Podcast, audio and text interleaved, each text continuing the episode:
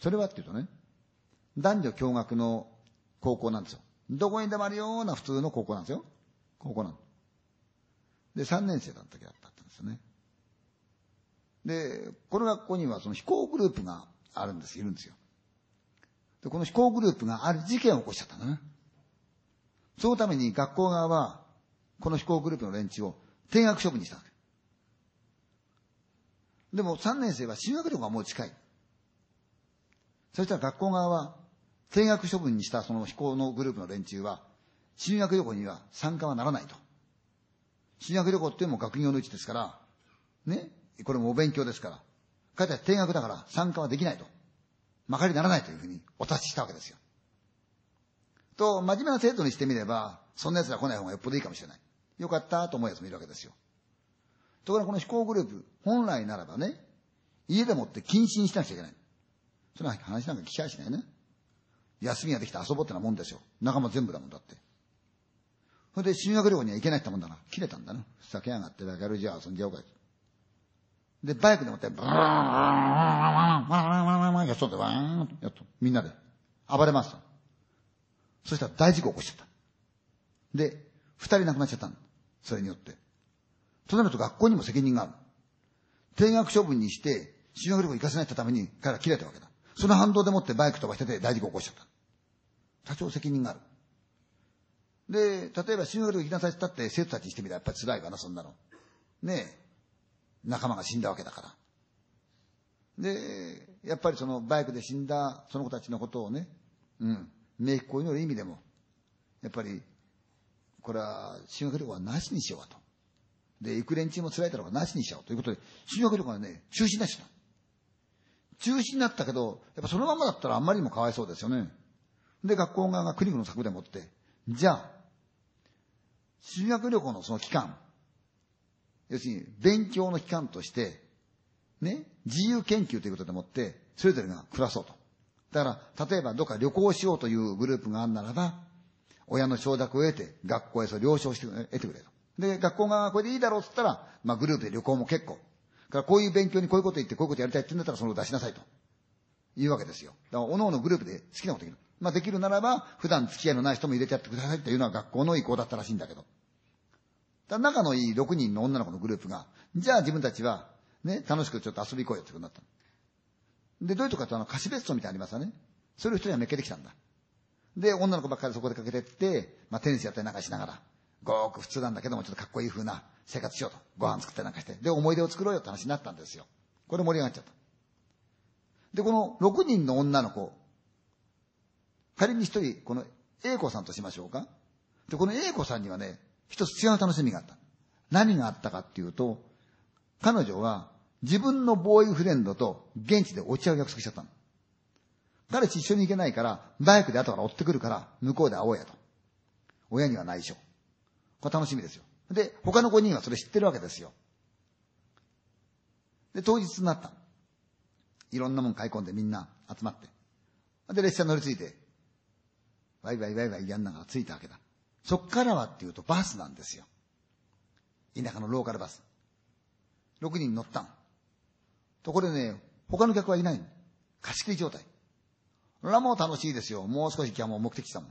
英子さんにしてみれば彼氏と会う場所だもん。盛り上がってみたらバンバンバンバン盛り上がって、バリバリ物食ってないんだ。ああ、やってるだ。そのうちに運転手さんともお話しするようになった。この人も一緒に仲間内、ワイワイワイワイやって、ゲラゲラ笑いながら、楽しい旅行になっちゃう。周りなんか見てやしない。みんなワイワイワイワイ。ああでこうやっておしゃべり。そりゃそうだ。年頃の女の子もおしゃべり盛んだ6人もいりゃね。もうめちゃくちゃおしゃべりしながら、何がどうしてこうした、彼氏がどうでこうだった、何があってとか、雑誌の話したり、映画の話したり、アイドルの話したり、バンバンバンバンバンバンバンバン盛り上がった。バンバンバンバン盛り上がった。ーっと車どんどんどんどんどんどんどん田舎の山に入ってくる。ファーッとカーブを切りながら、景色がいい、眺めがある。大峰峠という峠が勝ちた。凄まじい景色。ブーッと時間が。そこをバスがふーっとしてた。相変わらず6人ともワイワイワイワイワイ喋った。たら、ドーンってなんかぶつかったの。ん？瞬間、英子さん目の前真っ暗だった。なんかがドーンと当たったような気がした。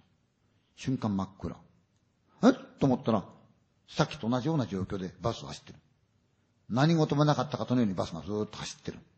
で、みんなワイワイ騒いでる。で、自分も騒いだ。わーで、そうこうするうちにバスが着いた。で、6人降りた。運転手さんにどうもありがとうって。バスはそのままブーって行っちゃった。いよいよ目的の、その貸しベストついた。だこれが話とえらい違いな。新しくてモダンでかっこいいかと思ったらとんでもないの。汚ね古い建物でもってボロボロなんだ。雲の去ったような。うわ、ずいぶん話違うなと。でもまあ、6人で来た分には気分はいいですから、まあまあ入ろう入ろうってことで入っちゃう。あれこれ荷物を整頓して、ほんで、英子さんすぐに親に電話しようとしたわけだ。というのはカムフラージュですよね。うん、やっぱ彼氏と会うのにまずいじゃない。だから、元気で着いたって。いい子ぶろうってわけですよね。入り口のとこ電話あるんで行ってみたら、古い電話なんだってさ。で、しょうがないその電話でもって、自分の家のね、電話を押した。ところがこれはかからない。ブー、ブー。この電話でおりません。この電話がおりません。というだけ。おかしいな、なんだろうな、これと思ってしょうがない。それ切った。で、みんなご飯の支度なんだ始めた。お湯沸かしてお風呂だろうなやったの。じゃあお風呂行こうかってんで、お湯沸かしてね。友達のテーブルさんお風呂入った。いい気持ちで汗を流して出てきた。こっちのことやっとご飯の人が相変わらずやってるわけだ。みんなそれぞれ手分けしてね。そうしたらそこへ友達の人がトトトトトって来て、英子さんのところ、真剣な目でね、じっと見て、あなたに話すべきかどうか今考えてるんだ。果たしてどうしようと考えてるんだと。でもやっぱり話すべきだと思うんだけど。今非常に悩んでる。気をしっかり持ってほしい。何？絶対に気しっかり持ってる。本当は私はこんな話はしたくないんだけど、しなきゃならないからするからね。な、なに？順調じゃない。何と友達が、あなたの彼氏ね、うん。さっき通ったあの大峰峠、あそこで交通事故に巻き込まれて死んだんだってって嘘と。本当嘘やだ嘘と。うん、本当なの。えー、びっくりして、慌ててさっきの電話のとこ行って、まず彼氏の家電話かけた。ところが、うー、うー、この電話でおりません。この電話でやっておりません。通じない。ちょっと通じないと。しょうがない。今度は自分の家の方へ電話してみる。うーん、うーん、この電話はただいま、かけておりません。この電話はただいま、おりません。って言うだけ。繰り返し繰り返しそればっかり。通じない。どうしよう。で、帰ってきた友達に、ね、それ、誰に聞いたの？それ。ね、どっから連絡あったっけ？ね、誰に聞いたの？って友達教えてくんない。警察から来たの？その連絡。ね、その電話って警察から来たの？友達何にも言わない。で、しょうがないから、英子さん。服着替えて出かけてたんだよ。どういうの？って。うん、これから街へ行って警察行って話聞いてくるって。それでその後現場やってみる。やめなさい、もうこれから夜なのに、行かない方がいいからって。うん、だってこんなとこでゆっくりしてる場合じゃないの。彼氏が死んだってのに、ゆっくりしてる場合じゃないし、確かめたいから。死んだとは絶対思えないから。これから行くから。ダメ、行っちゃダメよ、こんなの。あと、これから暗くなって危ないじゃないって。やめなさいよ。うん、って言って、じゃいいからちょっと待ちなさい、ちょっと待ちなさいって。いや、じゃあ、絶対私行ってみる。私行って、警察行って話を聞いて、本当かどうか確かめてみる。で、確かめた上で、もしもそうだったら、その現場行ってみるから。私絶対に、とてもじゃないけど、こんなのゆっくりしてる場合じゃないから、しくわってたら、みんなやめなさいって。ね、待ちなさいよって。嫌だ、話してたからって。いいから待ちなさいよって。嫌だ、いいからちょっと待ちなさいって。嫌だ、絶対行くからね。自分で確かめなきゃ嫌だから。だってあんたもう暗いし、夜になるからやめた方がいいから、絶対行くやめなさいって。うん、そんなことやってる場合じゃない。暗さなんか問題じゃない。私ね、絶対彼が死んだかどうかないって。自分で確かめたいから。いいからやめなさいよ。言っちゃダメよ。言っちゃダメだったらダメだったのに、話しなさいよって。話しなさいよって言ったら、おーい。玄関から声た。おーい。開けてくれよ。彼氏。生きてるじゃない違う。言っちゃダメよ。あなたの彼氏はね、もう死んでるの。あれは彼氏じゃないからね。あれは違うからねって言うけど、だって彼氏は、うん。彼氏はもう死んでるんだから。言っちゃダメよ。だって向こうで呼んでるからって。どんどんどんどんどんどん。おい、いるんだろ？開けてくれよ。どんどんどんどんどんどん。開けてくれよ。エコ、エコいるんだろ？開けてくれよ。行かなくちゃ。行っちゃダメ行っちゃダメよ。あれは彼氏じゃないのよ。彼氏はもう死んでるんだから行っちゃダメ。だって彼氏呼んでるから。ダメ行っちゃって。どんどんどんどんどん。おい、開けてくれよ。よ。おい、エコ、開けてくれよ。どんどんどんどんどんどん。行かなかった。行っちゃダメ行っちゃダメよだって彼氏呼んでて、じゃあいいから、ちょっと待ちなさい。ちょっと待ちなさい。嫌だったって絶対彼呼んでるんだからって。行っちゃダメどんどんどんどんおい、英子開けてくれよおい、どんどんどんどんどん開けてくれよ行っちゃダメ話してよ行っちゃダメ話してと。5人が揃って、行っちゃダメ話してと。行っちゃダメ行っちゃダメだって話して彼氏が、おい、どんどんどんどん。行っちゃダメ行っちゃダメふっ。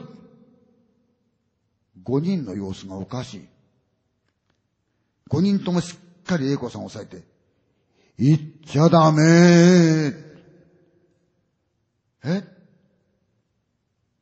うわーってなって、バーンってドアが開いた。ドアが開いたかと思うと、真っ白なんですよ。しばらくしたら目がふわーっと開いて瞬間体中にすごい痛みがして、うーゆっくり目開けると、わーんと周りが見えてきた。ふっと見ると、自分は椅子の上に引っかかってる。ガラスが割れてる。え？下の方を見ると、斜め下の方に、運転席が見えて、途中の椅子に友達が血だらけになって倒れてる。今止めていた友達が倒れてる。痛みながら眺めながらなーと。遠くでサイレンの音がする。そのまま運ばれてった。目が開いたのが病院。なんと、彼女たちは、そのバスはね、大峰峠というとこで、トラックと接触事故を起こして、崖から落っこってきちゃった。5人は即死状態。かろうじて英子さんは助かった。ただ、あともう少し遅ければ、彼女も危なかった。5人の友達は、英子さんだけが、この世の中へ戻ってくることをね、喜ばなかった。一緒に連れて行きたかったんだな。だからもうちょっと待ってっていうのは、もうちょっと待てば彼女もみんなと一緒に行けたわけだ。行っちゃダメ。行ったら彼女だけ残してみんな向こう行っちゃう。一緒に連れて行きたかった。行っちゃダメ。彼女は助かりましたよ。その接触事故の時に巻き込まれて、バイクの青年が死んだんだ。この青年は英子さんの彼氏だったんですね。傷も癒えて、また学校へ復帰したんですが、友達5人が死んじゃった。彼女にとってはすごいショックですよね。ねえ。とうとう、学校、あと少し行けば卒業できたのに、大変が来たそうですよ。それでね、その事件があってから3年後、その A 子さん、トラックにはねられて亡くなったそうです。これが事故高い自殺かわからないんですね。ただ、一部の友達の間では、それは事故でも自殺でもなくて、お友達が呼びに来たんじゃないのかな、と言っているというお話なんですね。